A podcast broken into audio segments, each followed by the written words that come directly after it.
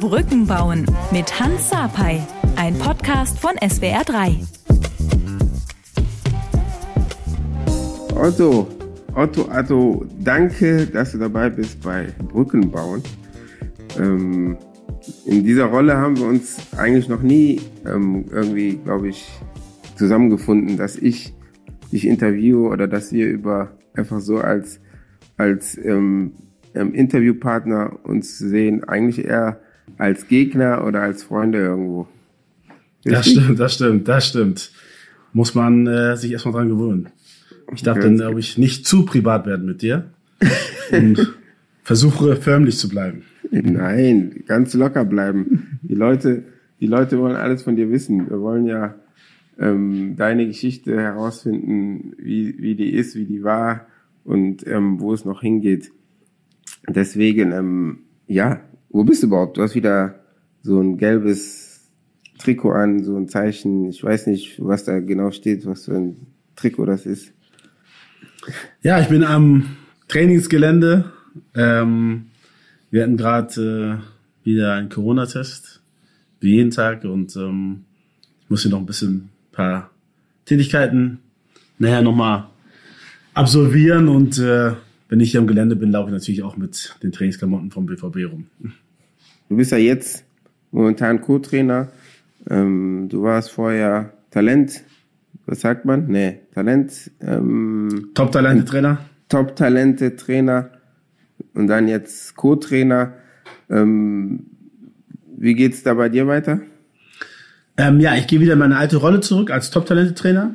Hm, das unterscheidet sich jetzt gar nicht so groß. Äh, ich glaube, der entscheidende Unterschied ist dann einfach, dass ich am Wochenende, anstatt bei der ersten Mannschaft zu sein und auf der Bank zu sein, wäre ich dann wieder vermehrt ähm, mich um die Spieler kümmern, die ja auch im Kader der ersten Mannschaft sind, aber vielleicht nicht so im Fokus stehen und auch viele Spiele bei der U23 machen, dass ich mich um die kümmere, ähm, dass ich da bei den Spielen dabei bin, dass ich dann auch, wenn es hoffentlich wieder losgeht, auch bei der U19 und U17 dabei sein kann, die Spiele beobachten kann, ähm, die Spiele danach dann mit den Spielern analysieren kann, mit den Jungs ähm, ja extra Training machen kann, um sie ja auf das Ziel Bundesliga bestmöglich vorzubereiten. Auf, auf jeden Fall bleibst du beim BVB. Ich bleib beim BVB, genau. Ich, ich werde als Top-Talente-Trainer wie auch im letzten Jahr bei der ersten Mannschaft ähm, unter der Woche sein, beim Training und wie gesagt bei den Spielen werde ich dann ähm, wieder ähm, auf die Top-Talente achten und die gezielt fördern äh, äh, mit Videoanalysen, mit Training, mit äh, ja, Gesprächen und gucken, dass wir ja noch mehr junge Talente in die erste Mannschaft bekommen. Sehr, sehr gut. Ich habe mich ja vorbereitet und dann habe ich mich ähm, gefragt, ähm, wann haben wir uns das erste Mal kennengelernt? Das ist eine sehr gute Frage. kennengelernt. Ähm, oder, oder erste Mal gesehen, so richtig ich, also, ich, ich, ich glaube, das war, ähm, das war beim in, Zweitligaspiel ähm, Hannover gegen Fortuna Köln. Ich glaube in Hannover sogar, glaube ich. Da haben wir gegeneinander gespielt. Da hast du mit mit Gerald bei Hannover gespielt. Ihr habt genau. die die Liga aufgemischt und ich bin da gerade keine Ahnung Profi geworden.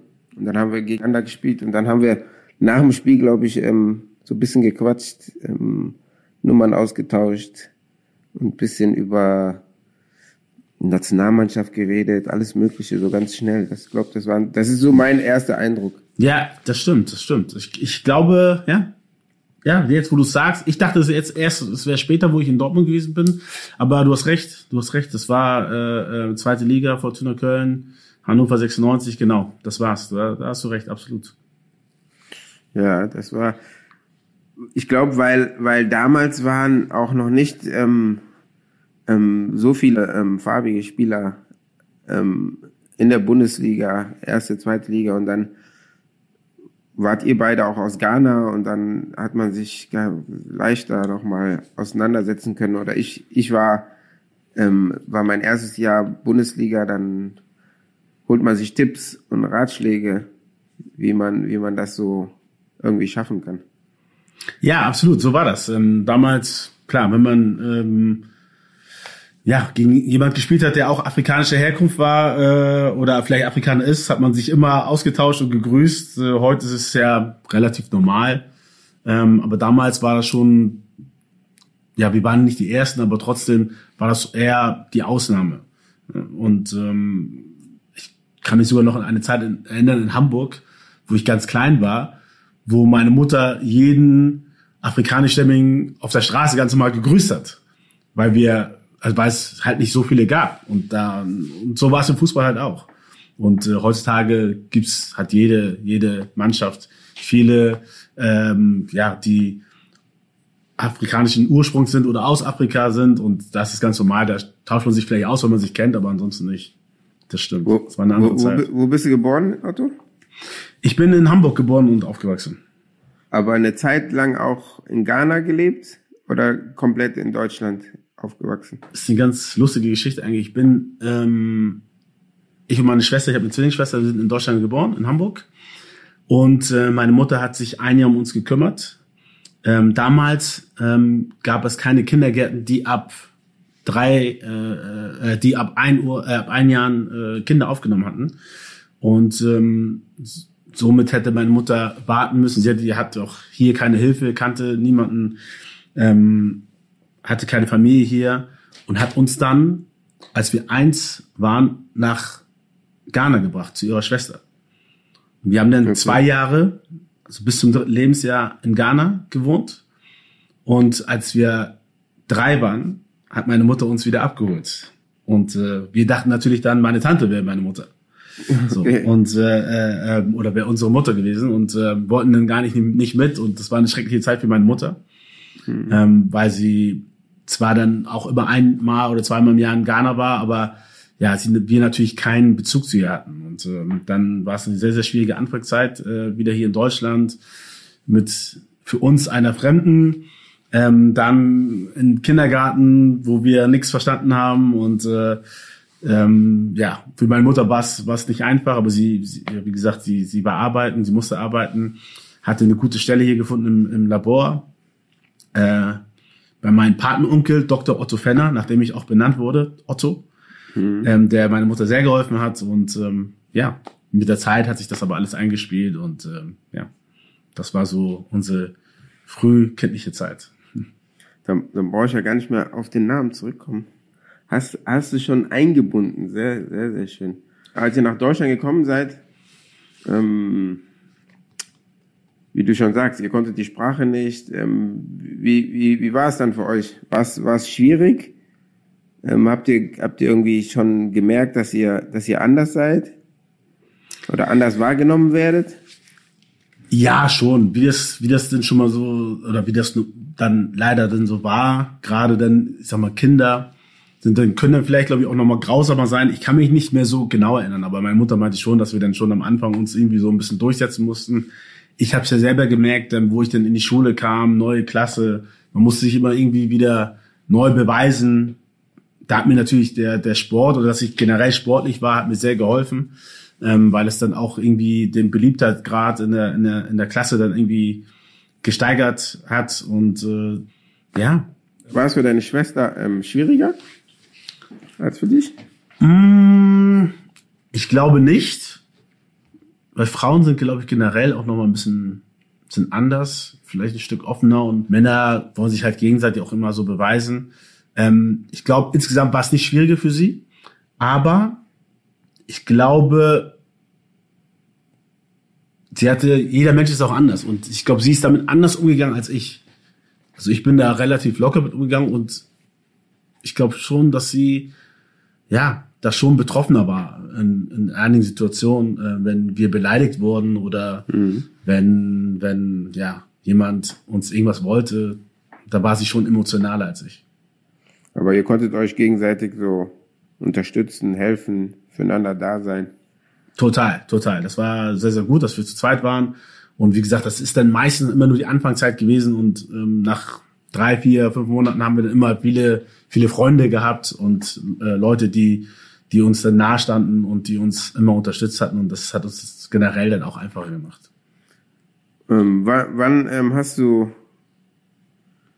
oder wann hast du gemerkt oder wann wollt hast du gemerkt, okay, du bist so gut im Fußball und ähm, du willst, du willst da was erreichen oder du kannst was erreichen oder die Leute begeistern einfach? Puh, schwierig. Also ehrlich gesagt habe ich das nie so gesehen. Ähm, ich bin mit mit acht Jahren habe ich angefangen Fußball zu spielen, ähm, wo ja die Jungs aus meiner Klasse gesagt haben: Pass auf, Otto, du bist hier der Beste, du musst zu uns in den Verein kommen. Ähm, und dann war ich irgendwann mit mit 18 beim Hamburger SV. Ähm, ich war aber trotzdem immer realistisch, ja zu sehen, dass es einfach brutal schwer ist. Ähm, es recht dann auch mit meiner Hautfarbe. Ähm, und Wie, hab dann, wie, wie- wieso schwer, besonders mit deiner Hautfarbe? ja, weil natürlich hat man gemerkt, dass ähm, ob es jetzt von anderen Eltern waren, ob das vom Gegner war, ob das auch die Trainer waren. Ähm, und es ist generell ja so, dass du meistens in vielen, vielen, nicht nur im Fußball, sondern in ganz, ganz vielen anderen Dingen, ob das jetzt Arbeit ist oder äh, egal was, musst du halt als Mensch oder mit Immigrationshintergrund musst du halt doppelt viel, so viel leisten, weil du hast halt immer das Gefühl, ich kann es halt nicht beweisen, aber klar hast du immer das Gefühl gehabt, dass wenn einer, ähm, der nicht dunkelhäutig war und hellhäutig, der genauso gut war wie, der, wie du, dass er vielleicht eher die Chance bekommen hätte, als du zu spielen. Beweisen kann man es nie, man, ich kann nie, konnte nie in irgendwelche Köpfe reingucken, aber klar hat man das Gefühl. Äh, ähm, das, ist, das, ist kein, das ist kein Gefühl. Das ist, wie, wie Marco Reus sagt, es ist so. ja, das ist, ich, ich, ich kenne das ja auch. Das ist ja, ähm, ähm, wenn du das auch versuchst zu erklären, und dann ähm, sagen die, ja, du bist wahrscheinlich, du bist zu, zu sensibel und das, das ist nicht so. Und aber ähm, wie du schon sagst, wir, wir sind damit groß geworden und das hat nichts nur im, mit dem Sport zu tun, das ist in allen Ebenen so gewesen, ob du, ob du eine Ausbildungsstelle suchst oder irgend sowas. Du musstest ähm, eben besser sein als der, derjenige, der deine Konkurrenz ist, um ähm, genommen zu werden. Es, ich, wie, du schon sagst, es ist schwer jetzt irgendwie so zu beweisen, aber ähm, wenn wir unsere Geschichten, glaube ich, nachgehen, dann kann man das einfach ähm, ähm, sehen bei bestimmten Aktionen, Sachen, ob es, ob es im Sport ist und so. Deswegen ähm, kann ich das absolut nachvollziehen. Aber die Leute natürlich, die verstehen das nicht. Die, die, die denken immer, wir, wir denken uns irgendwas aus. Also ich habe natürlich, also wenn ich darüber nachdenke, natürlich auch Situationen gehabt, wo ich das beweisen kann. So, ne? Es gibt Situationen, ich habe mit mit 14 oder 15 wurde ich, habe ich im Supermarkt gearbeitet und ich war davor bei einem anderen Supermarkt und ich war mit, ich wollte eigentlich mit einem Freund hin. Der war aber zwei Stunden zu spät. Dann war ich alleine da, ich habe mich weggeschickt gemacht, gute Sachen angezogen, Hemd, hab gefragt, ob ich da im Lager arbeiten kann und haben sie gesagt, nee, nee, wir sind schon voll Hemd? mit Hemd und feiner Hose und mein, mein, meine Kirchensachen angezogen, die ich nur sonntags zur Kirche anziehe und damit ich einen sehr guten Eindruck äh, da hinterlasse. Aber ähm, ja, die haben gesagt, die, die brauchen keinen, obwohl ähm, draußen ein Schild hing, dass sie noch Mitarbeiter suchen. So für, für das Lager. So. Wurde nicht genommen. Ähm, und am nächsten Tag habe ich meinen Kumpel gefragt, wo er war, weil wir wollten eigentlich zusammen dahin gehen. Sagt er, nee, ich war da, war halt zwei Stunden später da. Das Kuriose war, dass er den Job bekommen hatte. So, und dann, da wird dir dann schon klar, okay, der, zu dir sagen sie, ist, ist, ist zu, ist voll. Äh, die haben schon äh, jemanden eingestellt, die suchen keinen mehr. Und dein Kumpel, der zwei Stunden später kommt, wird dann genommen. So, und dann, dann weißt du genau, warum das so ist. Da gibt es eigentlich kein Vertun. So, Ja, absolut. Und ich, aber und ich glaube, so, so welche Geschichten ähm, sind wichtig, dass die Leute das erfahren, dass sie, dass sie, dass sie das hören, dass sie wissen, wir bilden uns das nicht nur ein, dass das, dass das Tatsache ist, dass es, ähm, dass es, ähm, dass es hier gibt Und nicht nur damals, sondern, sondern jetzt auch noch. Ähm, du hast ja in dem Film mitgemacht, ähm, Schwarzer Adler. Ähm, wie, welche Motivation hattest du da mitzumachen? Welche Motivation? Ja, ich, ich denke mal, ähm, ehrlich gesagt, wusste ich jetzt nicht genau, wie der Film jetzt aufgebaut ist. Ich aber, wusste, ich muss, aber ich muss sagen, der Film ist sehr, sehr gut geworden. Also alle Leute, die den Film noch nicht gesehen haben, anschauen. Der ist echt gut geworden. Ja, also als ich dann die endgültige Fassung gesehen habe, war ich auch sehr, sehr positiv überrascht. Ähm, klar kennt man schon vorherige viele ja, Dokumentationen über Rassismus, über ja auch Einzelschicksale etc. Aber so wie die den Film aufgebaut haben, muss ich sagen, sehr, sehr gut. Auch in der Zeit, Zeitlinie dann weiter hochgegangen sind. Ich hätte mir noch einen Hans Sapai gewünscht in dem Film. Ähm, aber, aber ich, bin kein, bin ich, ich, bin, ich bin kein schwarzer Adler. Ja, ich auch nicht. Und mich haben sie trotzdem reingenommen. Ja, ähm, weil du, du warst wahrscheinlich sehr kurz davor, ein schwarzer Adler zu werden. Das kann sein, das weiß ich nicht. ähm, ja, und ähm, weiß es auch nicht genau, wie gesagt, ähm, ähm, von wem jetzt die genaue Idee kam etc. Aber ich muss sagen, es hat mich auch äh, ja, sehr, sehr beeindruckt, diese Dokumentation.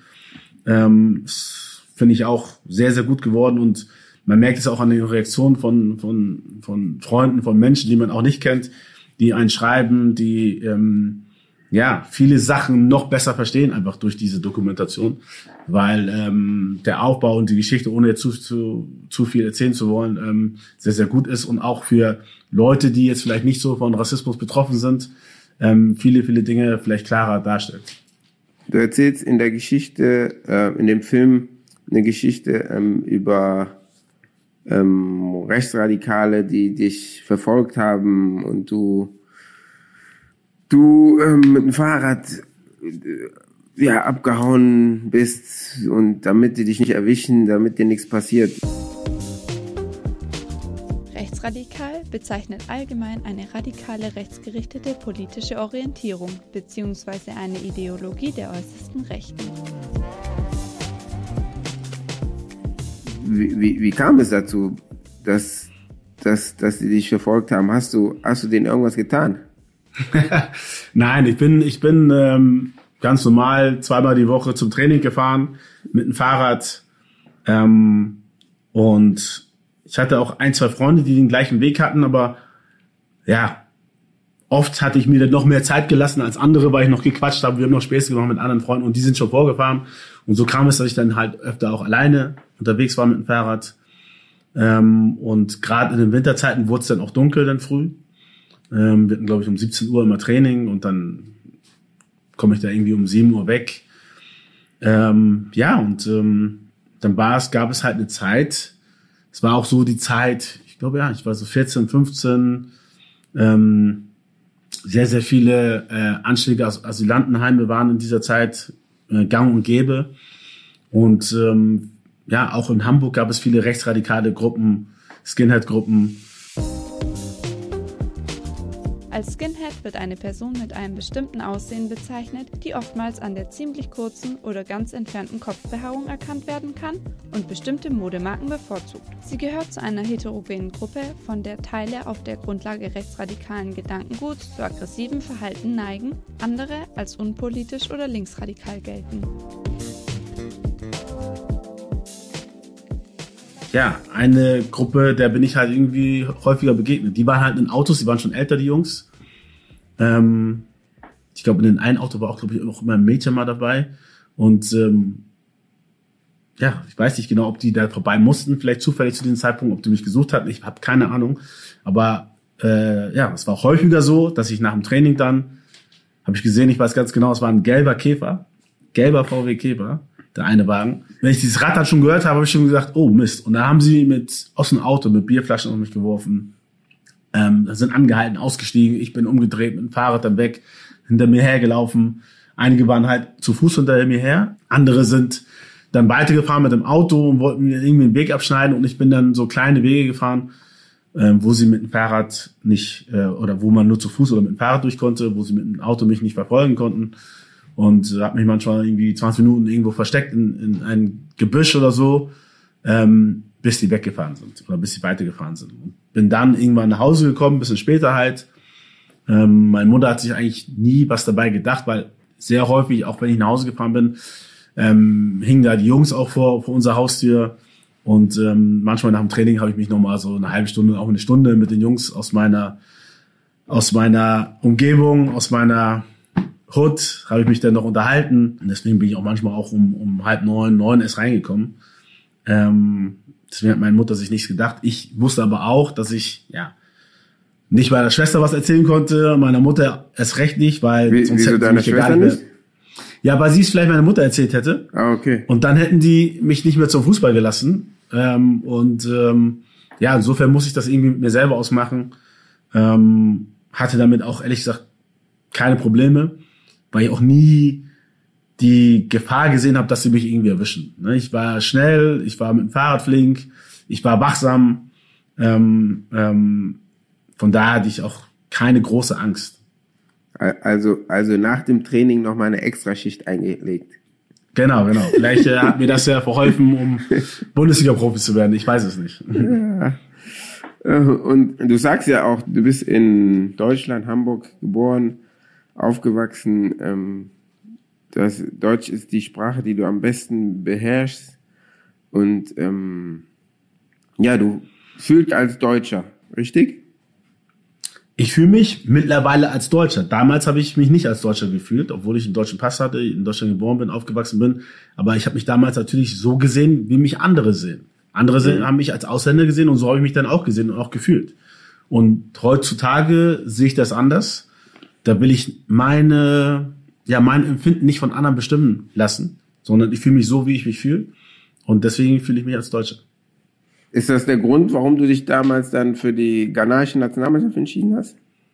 Ja, das war eines der Hauptgründe, wo ich, wo ich dann früh für mich entschieden habe, pass auf, wenn du irgendwann mal vielleicht die Chance bekommst, spielst du nicht für dieses Land.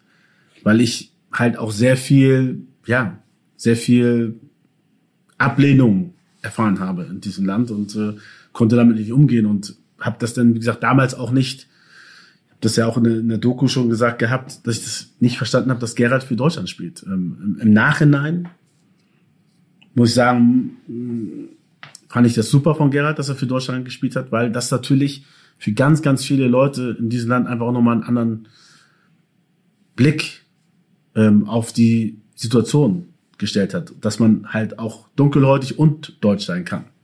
Und äh, für dieses Verständnis hat Gerhard mit, ja, damit, dass er sich für Deutschland entschieden hat, sehr, sehr viel getan in Deutschland.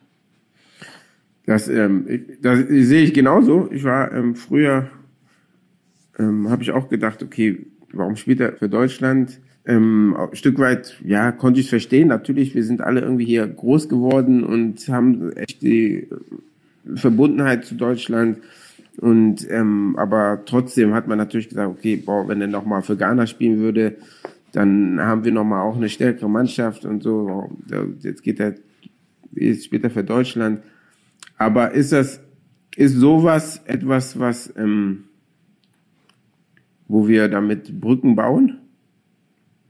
100 Prozent. 100 Prozent. Also das ist, also es gibt, also ich denke mal, Bildung ist einer der wichtigsten Waffen der Welt, ähm, aber Sport ist halt auch, Sport ist so mächtig.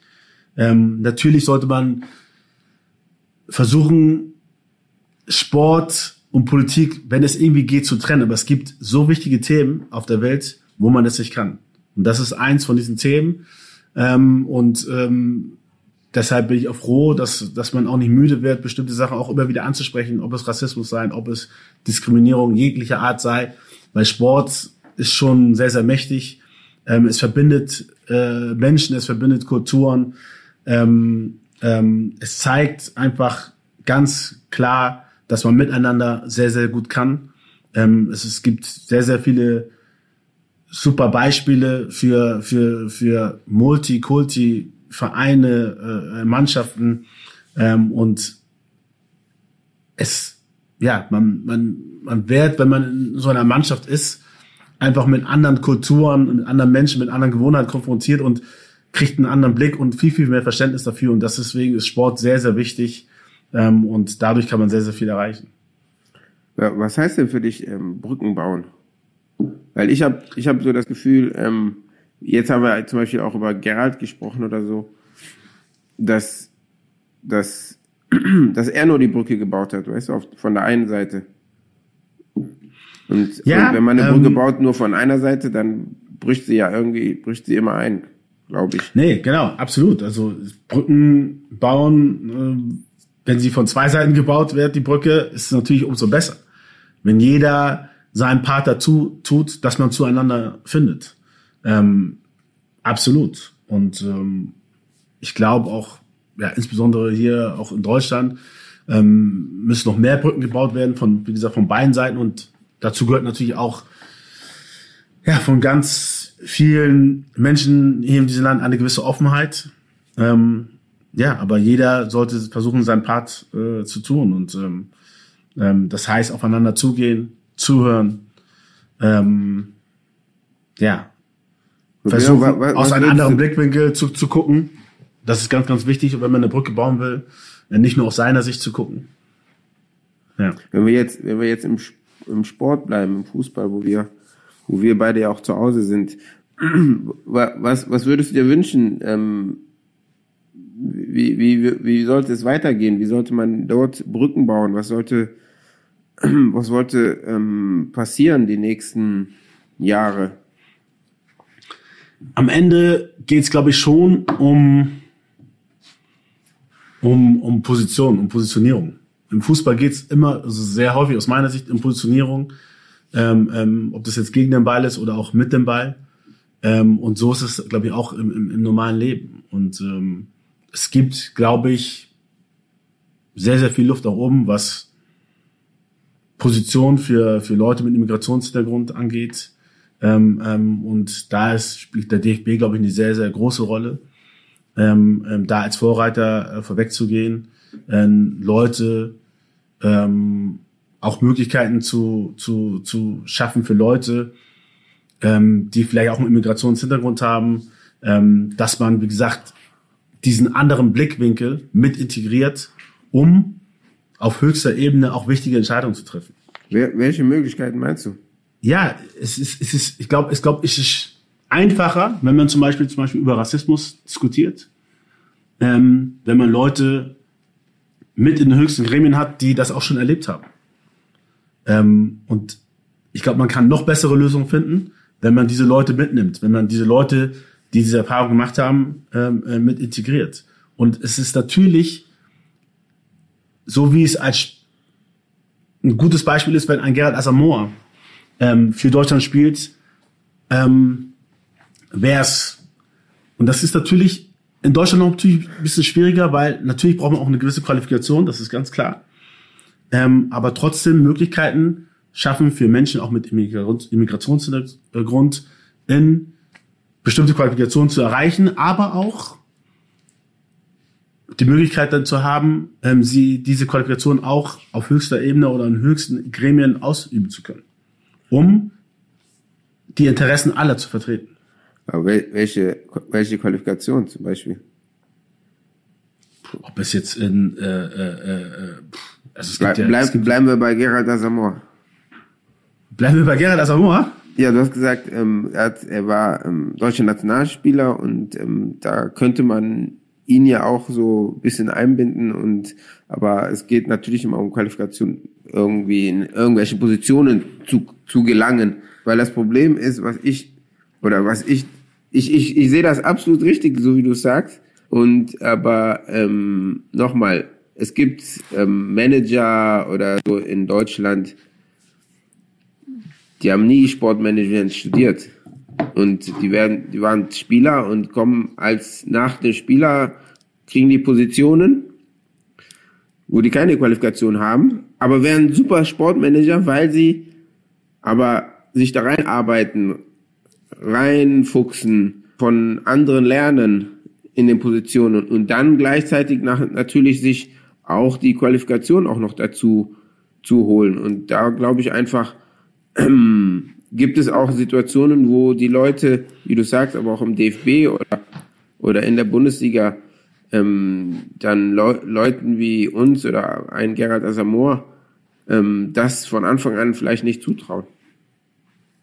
Das kann sein. Ich kann es, wie gesagt, es ist, es ist dann am Ende immer nur ein Empfinden. Wir haben, es ist schwierig, über Sachen zu, zu reden, finde ich, wo man schwer was beweisen kann. Ähm, ähm, Fakt ist natürlich, dass Deutschland, wenn man jetzt Deutschland mit England oder Frankreich vergleicht, ähm, nicht so einen hohen Immigrationshintergrund hat äh, äh, von, von, von, von Menschen wie, wie, wie England oder Frankreich. Deswegen ist es schwierig. Ich habe keine prozentualen Zahlen. Ähm, ähm, prozentuell glaube ich schon, dass es viel, viel weniger dunkelhäutige Menschen gibt in Deutschland als, als, als hellhäutige. Und von daher ist es dann schwierig zu sagen, so und so viele müssten jetzt auf so welchen, auf bestimmten Positionen sein.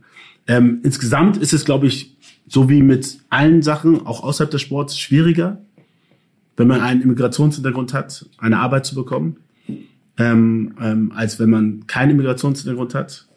Ähm, das glaube ich schon. Ähm, das gibt ja auch Studien, die, die das beweisen.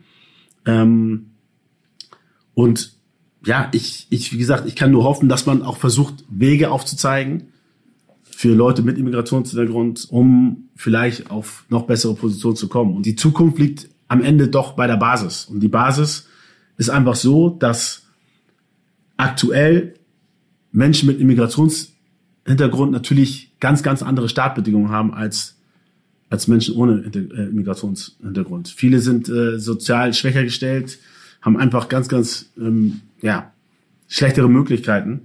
Und somit ist es dann auch schwieriger für die, in bessere Positionen zu kommen. Und da muss man, glaube ich, schon ansetzen, um, um die Startposition zu, zu, zu verbessern um Leute, die ja Interesse im Sport haben, auch auch an andere Positionen heranzuführen. Nicht nur äh, vielleicht Spieler und dann war's das, sondern auch vielleicht Programme vielleicht ins Leben zu rufen, die eben gerade ehemaligen Spielern aktiv äh, äh, unter die unter die Arme greifen, denen zu helfen. Pass auf, es gibt auch ein Leben nach dem Fußball und ähm, es gibt Möglichkeiten nach dem Fußball vielleicht sich hier oder da zu etablieren und das das würde ich mir vielleicht noch mehr wünschen.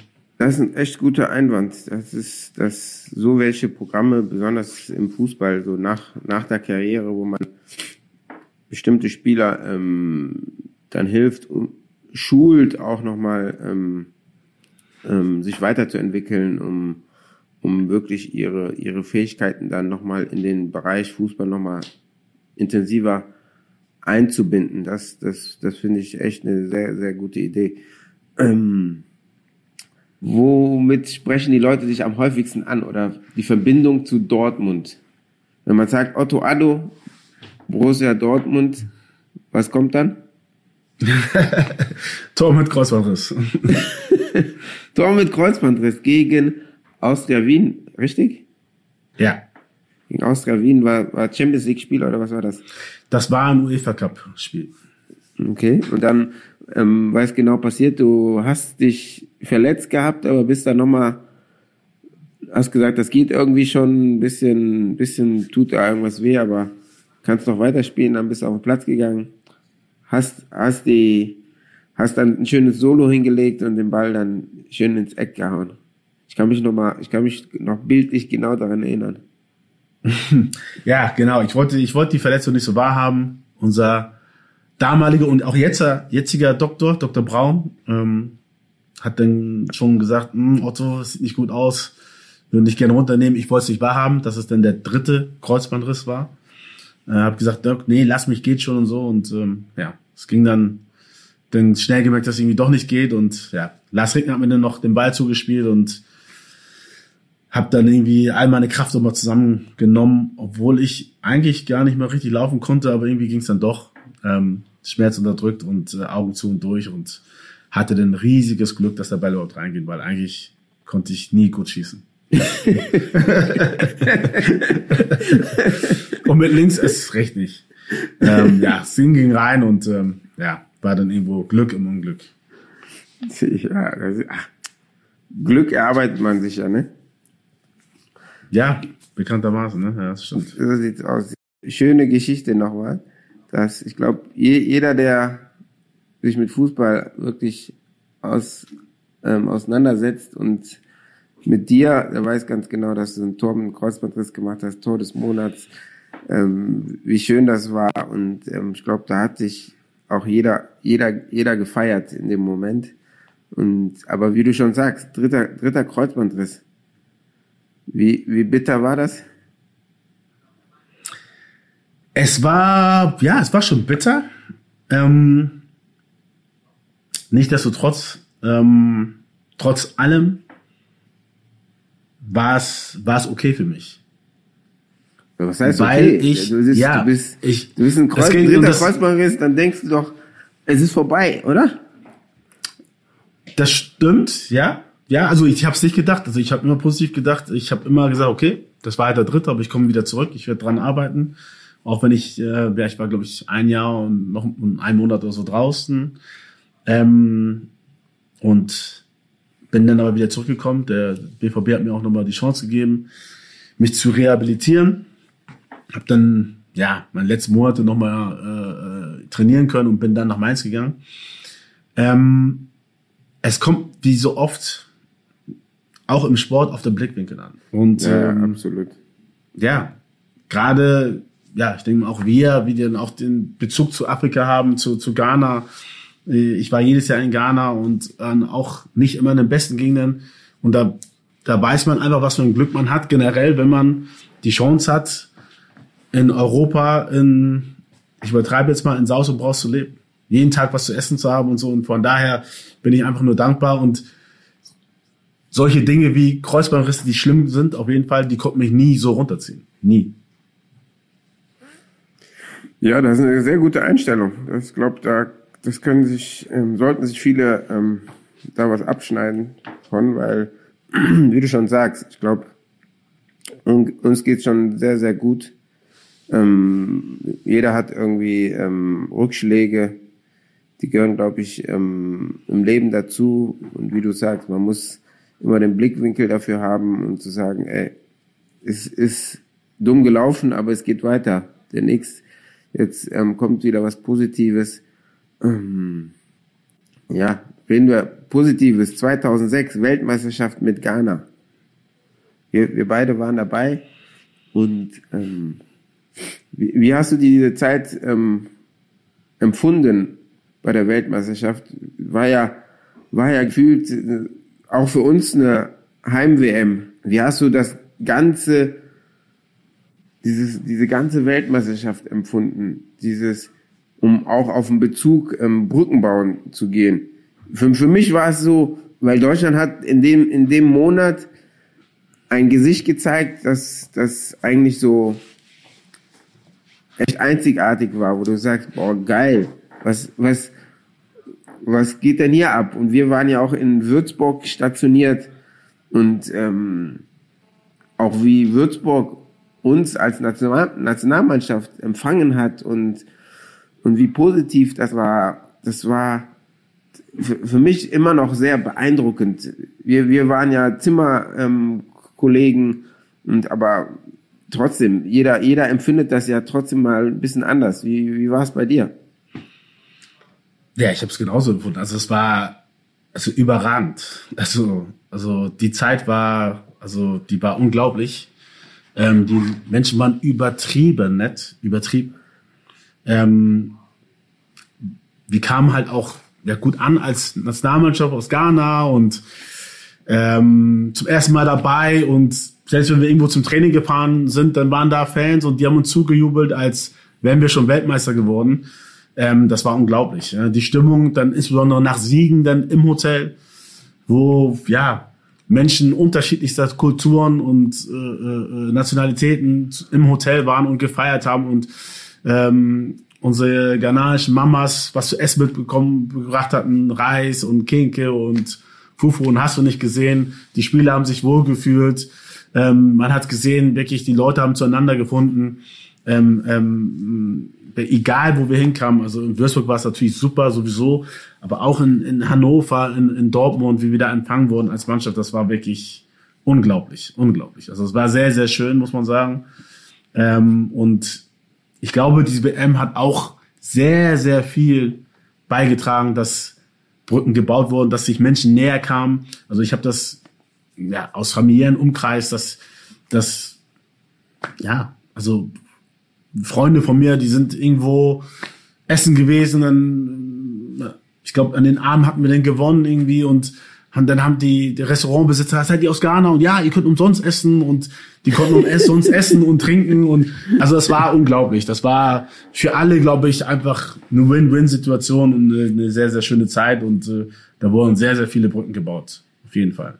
Aber, aber wieso ist das dann ähm, so schnell wieder abgeflacht? Ja, am Ende holt einen der Alltag wieder ein. Ne? Das ist eine, eine Zeit, eine Phase, wie gesagt, Sport verbindet ähm, sehr, sehr und ähm, ähm, führt zusammen. Und ähm, ja, irgendwann, klar, die Leute äh, kommen irgendwann auch wieder in den krassen Alltag. Äh, es wird dann wieder kälter, der Winter kommt, äh, die Gesichter verziehen sich wieder. Wenn die Sonne da ist, hat man das eh das Gefühl, dass die Menschen freundlicher sind. Und ja, wenn der Alltag dann wieder, wieder, wieder einkehrt und jeder seine Problemchen hat, dann wird äh, der Umgangston halt leider dann auch wieder rauer. Ja, lass uns kurz ein, Spiel spielen, nenne ich das. Also, was kommt dir als erstes in Sinn, wenn ich ein Wort sage und du sagst etwas dazu? Kannst dann eine Geschichte erzählen oder auch nur, auch nur ein Wort. Wie du magst, okay? Okay. Glück? Glück. Ja, Glück ähm, hat man, glaube ich, wenn man auf der Sonnenseite des Lebens ist. Ähm, es gibt, ich sag mal, 80, 90 Prozent der Menschen auf der Erde haben weniger Glück. Ähm, die sind oder werden unter ja, schwierigen Umständen, ob es jetzt nun Krieg, Armut, äh, Hunger ist geboren und, äh, äh, und ähm, ja, ich bin ein glücklicher Mensch, der auf der Sonnenseite des Lebens lebt und äh, in Europa geboren ist und aufgewachsen ist. Das ist für mich Glück. Okay. Hautfarbe. Hautfarbe spielt leider immer noch im Jahr 2021 eine Rolle. Ich hoffe, dass ich das vielleicht auch miterlebe, dass es irgendwann mal keine Rolle mehr spielt, die Hautfarbe. Ähm, das muss das Ziel sein für alle.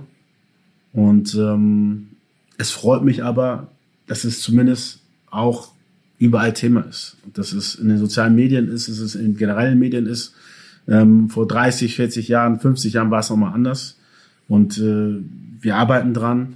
Ähm, leider sind wir noch nicht weit genug. Das ist auch ganz klar. Und es gibt noch sehr viel zu tun. Aber ich hoffe, wie gesagt, dass es, dass wir das, wir beide Hans das noch miterleben dürfen, dass es keine Rolle mehr spielt. Ja, ich hoffe das natürlich auch. Viele fragen ja immer, ähm, hat sich was verändert, ne? Von als wir angefangen haben, Fußball zu spielen, Profi zu werden, bis jetzt. Und ähm, ich sag immer, ähm, damals war es auffälliger, danach ähm, hat, hat sich das so, hat man das so versucht so zu unterdrücken oder man hat das unterdrückt, aber es war nicht weg. Ne? Es wurde nur nicht gezeigt, es war nicht weg, es war nie weg. Und jetzt sind wir wieder in einer Phase, wo das wieder ähm, sehr stark gezeigt wird, wo wir ähm, uns ähm, besser ähm, helfen können, unterstützen können. Ähm, ja, hier, Musik. Musik ist ein sehr, sehr gutes Stichwort. Mmh. Musik ist sehr, sehr wichtig für mich. Ähm, wo du es jetzt sagst, auch Musik hat eine extrem wichtige Rolle, glaube ich, auch in unserer Geschichte gespielt generell. Damals, ich bin aufgewachsen mit, in meinem Umfeld, meine Freunde mit Guns N' Roses, ACDC, ne, Hard Rock, Heavy Metal, war, war auch coole Musik auf jeden Fall. Mhm. Und auf einmal kommt Hip-Hop. Musik von Schwarzen. Mhm. Womit sich auch Weiße identifiziert haben. Das war für mich ein absolutes Novum. Natürlich gab es damals schon ein bisschen Soul und so. Und was ganz, ganz krass war durch, mit der Musik, durch diesen Hip-Hop, der auch kam, diese krasse Realität. Klar in Texten aufzuzeigen, in was für einer Situation insbesondere auch die Schwarzen in Amerika waren man konnte sich aber trotzdem damit irgendwie identifizieren, weil es auch ähnlich für einen war. das, meine Mutter hat uns alleine großgewachsen, äh, aufgezogen. Ähm, wir waren häufig alleine zu Hause. Ähm, um mich herum war viel Kriminalität. Ähm, ähm, du hast immer ja, Versuchung gehabt, mehrere Wege zu gehen. Du willst raus aus dieser Armut. Was bist du bereit dafür zu tun? Ähm, ähm, gehst du den normalen Weg oder gehst du einen anderen Weg? Und meine Mutter hat da viel, viel geleistet, mich auch auf den richtigen Weg zu lassen. Natürlich insbesondere durch, auch durch Kirche und durch Glauben und äh, ja, äh, ganz, ganz wichtig. Aber diese Musik, und das war für mich ganz, ganz wichtig, dass durch diese Musik, auch insbesondere durch Sport war es schon damals auch schon so oft so, aber auch durch Musik, die Leute sehen konnten, okay, man ist schwarz, aber trotzdem kann man irgendwie was leisten. Es war ein Weg aus der Armut irgendwo heraus und auch Anerkennung. Ich kam auf einmal auf Partys und auf einmal war es irgendwie auch mal cool, schwarz zu sein und nicht nur ein Finger, dass jemand auf dich zeigt und sagt, oh, oh, das, guck mal, da ist ein Schwarzer, oh, haben wir noch nie gesehen und man merkt das ja, man geht in einen Raum rein und alle gucken einen an und, und dann hat sich das irgendwie geändert. Für mich so, insbesondere so Ende 80er, Mitte 90er, da war ich noch jung und dann später aber auch mit 18, 19 so, wo es dann auch Musikläden und Clubs gab, wo du als Schwarzer bekommen warst und nicht, wo ich mit fünf weißen Freunden weggehe und die kommen alle rein und ich nicht. Also Musik war, war ganz, ganz wichtig. Wie gesagt, insbesondere schwarze Musik. Ähm, und für mich ist es umso schöner, dass ich, wenn wir jetzt, wenn ich jetzt durch die Jugendkabinen, durch die erste Mannschaft gehe, läuft nur Hip-Hop-Musik. Überwiegend mit schwarzen Interpreten und äh, total anerkannt, etabliert. Äh, pff, ist für mich unglaublich. War damals undenkbar. Ja, ich glaube auch, dass Musik, wie du schon sagst, Musik war in dem Bereich, da wo wir groß geworden sind, dass man dich ähm, anders wahrgenommen hat nochmal.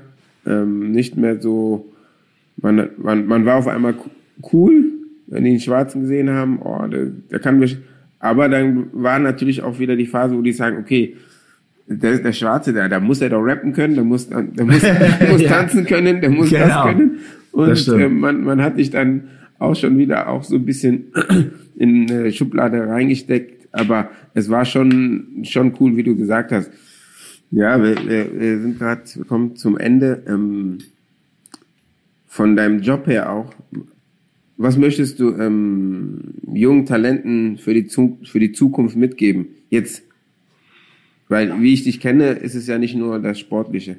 Ja, jungen Talenten, also generell soll jeder gucken, dass er an sich glaubt, dass er auch ja an Sachen arbeitet, ähm, auch an Sachen arbeitet, die ihm nicht gefallen. Weil das ist ja häufig das Problem, dass man irgendwie als Jugendlicher, als junger Mensch so hierauf keine Lust hat und darauf nicht. Und klar, man muss gucken, was einem gefällt. Man muss sich wirklich beschäftigen und auch trotzdem auch, man lernt auch durch Sachen, äh, wenn man Sachen verrichtet, die einem vielleicht nicht so gefallen. Und es ist in jeder, egal jeder Tätigkeit, auch im Fußball gibt's Sparten, äh, die einem nicht so gefallen. Ich habe zum Beispiel nie gemocht, irgendwie Krafttraining und im Kraftraum zu arbeiten. Also alles, was ohne Ball war, habe ich nie Lust drauf gehabt. Auch Laufen äh, ohne Ball.